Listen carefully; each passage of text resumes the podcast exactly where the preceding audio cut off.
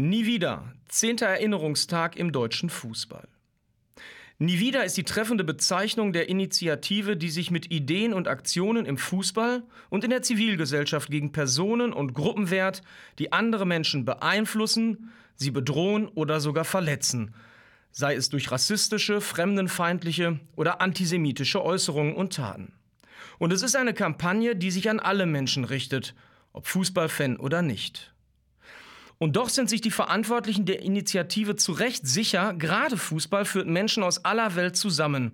Und genau deswegen feierte nie wieder jetzt zehnjähriges Jubiläum und bewies damit, dass die Motivation und das Engagement für eine lebendige Gedenkkultur und gegen Diskriminierung nicht nachlässt. Einmischen statt wegsehen und niemals vergessen heißt es. Millionen Menschen wurden zwischen 1933 und 1945 von den Nationalsozialisten ausgegrenzt, gequält und ermordet.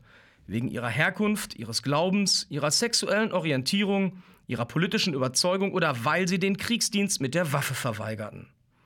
Auch der Fußball hatte an diesem beispiellosen Verbrechen seinen Anteil. Vereine haben Mitglieder aus ihren Reihen ausgestoßen, sie hatten keine Rechte mehr, ihre Würde wurde mit Füßen getreten. Darunter zum Beispiel Heinrich Tscherkus, Vereinswart von Borussia Dortmund, Kommunist und Widerstandskämpfer, der von der Gestapo kaltblütig ermordet wurde. Und Studien zeigen, dass menschenfeindliche Einstellungen weiterhin in der Gesellschaft verankert sind. Rassismus, Antisemitismus und Homophobie. Auch im Fußball wurden zuletzt Fans vereinzelt von Neonazis und Hooligans bedroht und angegriffen. Diese Fans hatten sich selbstbewusst gegen Rechtsextremismus gestellt und Zivilcourage bewiesen. Alle aus der Fußballfamilie sind dazu aufgerufen, zu unterstützen, wenn es gefordert ist, Zivilcourage selbst zu leben. Die überlebenden Häftlinge des ehemaligen Konzentrationslagers Dachau haben nach ihrer Befreiung ihr Vermächtnis an die Nachgeborenen in zwei Worten zusammengefasst. Und zwar nie wieder. Immer stärker fließt dieser Aufruf zum Handeln in die Fan- und Vereinskultur ein. Fans besuchen die ehemaligen Konzentrationslager in Auschwitz, Buchenwald oder Dachau. Vereine verlegen Stolpersteine für ihre ermordeten Mitglieder. Der Erinnerungstag im deutschen Fußball unterstützt und fördert dieses Engagement. Lesungen, Choreografien, Gedenkveranstaltungen und andere kluge und kreative Aktionen erinnern an die Ausgestoßenen und Vergessenen. So wird ihnen ihr Platz in der Fußballfamilie zurückgegeben. Am 27. Januar 1945 wurde Auschwitz befreit. Der Beitrag des Fußballs auf seinem Spielfeld und darüber hinaus ist das Entwickeln und Umsetzen einer lebendigen Erinnerungskultur zum Gedenktag für die Opfer des Nationalsozialismus. Zum 10. Erinnerungstag im deutschen Fußball waren Mitte Januar 2014 rund 280 Teilnehmer von Fan- und Ultragruppen, Vereinen und Verbände nach Frankfurt am Main gereist, um an drei aufeinanderfolgenden Tagen an Diskussionsrunden und Workshops teilzunehmen, die das Thema Rassismus, Antisemitismus und Homophobie im Fußball thematisierten, von der Geschichte des jüdischen Fußballs in Deutschland bis hin zu aktuellen Entwicklungen in den Fankurven Ganz klar, dass auch Borussia Dortmund vertreten war mit Fanvertretern, der Fanabteilung, dem Fanprojekt und dem Borusseum. Die Workshops und Diskussionsrunden waren dabei in sogenannte Panels aufgeteilt, die unterschiedliche Themen aufgriffen. Unsere Kurve kein Platz für Rassismus und Diskriminierung. Zum Beispiel, bei dem Erfahrungen, Möglichkeiten, auch Hindernisse für Faninitiativen bei ihrem Engagement aufgezeigt wurden. Oder auch Panels mit den Themen die vergessenen Arbeiterfußballer, Lernen aus der Geschichte oder abseits im eigenen Land, die Ausgrenzung von Sinti und Roma im Fußball. Für letzteres übernahm Ronny Blaschke die Leitung, Journalist und Autor des bekannten Buches Angriff von Rechtsaußen, wie Neonazis den Fußball missbrauchen. Alle Teilnehmer waren dazu eingeladen, sich an den Diskussionen zu beteiligen, um möglichst viel Input von verschiedenen Seiten zu bekommen. Viel Input und Gesprächsstoff lieferte ebenfalls das Panel Scheiß Kanaken, Umgang mit Rassismus und Diskriminierung im Amateurfußball, ein Workshop geleitet von den Konfliktmanagern Ali Jalpi und Angelika Ribbler. Hier ging es darum, anhand von nachgestellten, gezielt provokanten Situationen zu lernen, wie jeder Einzelne, aber auch Vereine und Fußballverbände couragiert handeln können, beispielsweise bei rassistischen Beschimpfungen von schwarzen Spielern oder auch sexistischen Beleidigungen von Schiedsrichterinnen.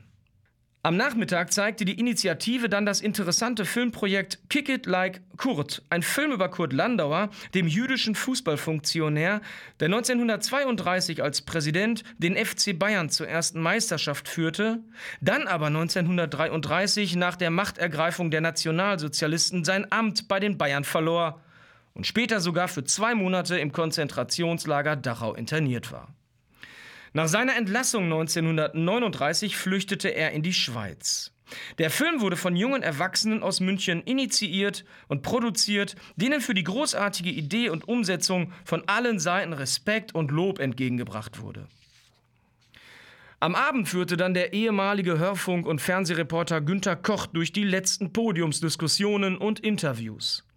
Seine Gesprächspartner waren unter anderem Tanja Walter-Ahrens, ehemalige deutsche Bundesligaspielerin und Sportwissenschaftlerin, die sich aktiv gegen Homophobie im Frauenfußball engagiert, und Marco Bode, ehemaliger deutscher Fußballspieler, der als einer der fairsten Spieler der Bundesliga-Geschichte gilt, da er tatsächlich nur zehn Verwarnungen in 379 Spielen erhielt.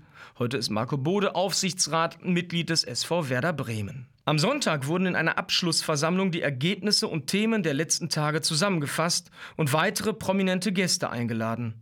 Als Moderator konnte dafür Fernsehjournalist und Sportkommentator Marcel Reif gewonnen werden, der das Interview mit unserem BVB-Präsidenten und zugleich auch Ligapräsidenten Dr. Reinhard Raubal und dem DFB-Präsidenten Wolfgang Niersbach führte. Zuvor kamen jedoch nochmals alle Panelleiter und einige Vertreter von Nie wieder, Vereinen und Verbänden und von Faninitiativen zu Wort. Eberhard Schulz, Sprecher der Initiative, bedankte sich bei allen Partnern, Förderern und Beteiligten, die den Erinnerungstag nun schon zum zehnten Mal möglich gemacht hatten. Er freute sich über den Zuspruch und man merkte ihm an, er ist noch genauso motiviert wie am ersten Tag. Ein weiterer emotionaler Moment war zweifellos der Beitrag von Marcel, Sprecher der Ultragruppierung Aachen Ultras, der berührte und zugleich schockierte, denn er berichtete von den Übergriffen rechtsradikaler Aachener Ultras und Hooligans, die ihn und seine Freunde, die sich alle gegen Diskriminierung im Fußball engagierten, dazu bewegten, nicht mehr ins Stadion zu gehen und sich zurückzuziehen. Sie mussten ihre Leidenschaft, den Verein aufgeben, nicht freiwillig, sondern schlichtweg aus Angst um die eigene Gesundheit, ja sogar um das eigene Leben und das der Familien und Freunde. Er sagte, wir wollten nicht irgendwann den Eltern unserer 14-jährigen Mitglieder erklären müssen, dass etwas Schlimmes passiert ist. Eine traurige Geschichte, die wahrlich kein Einzelfall ist. Dr. Reinhard Raubal äußerte sich danach eindeutig.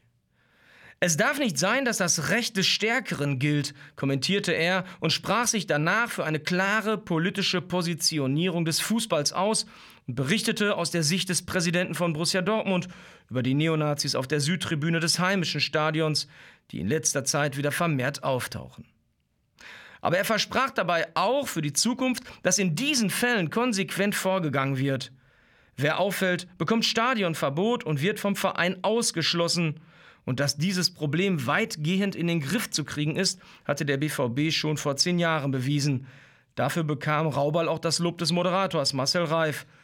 Reif sei beeindruckt und er sehe Borussia Dortmund als Vorbild, wie ein Verein mit rechtsradikalen Szenen im Stadion umgehen sollte.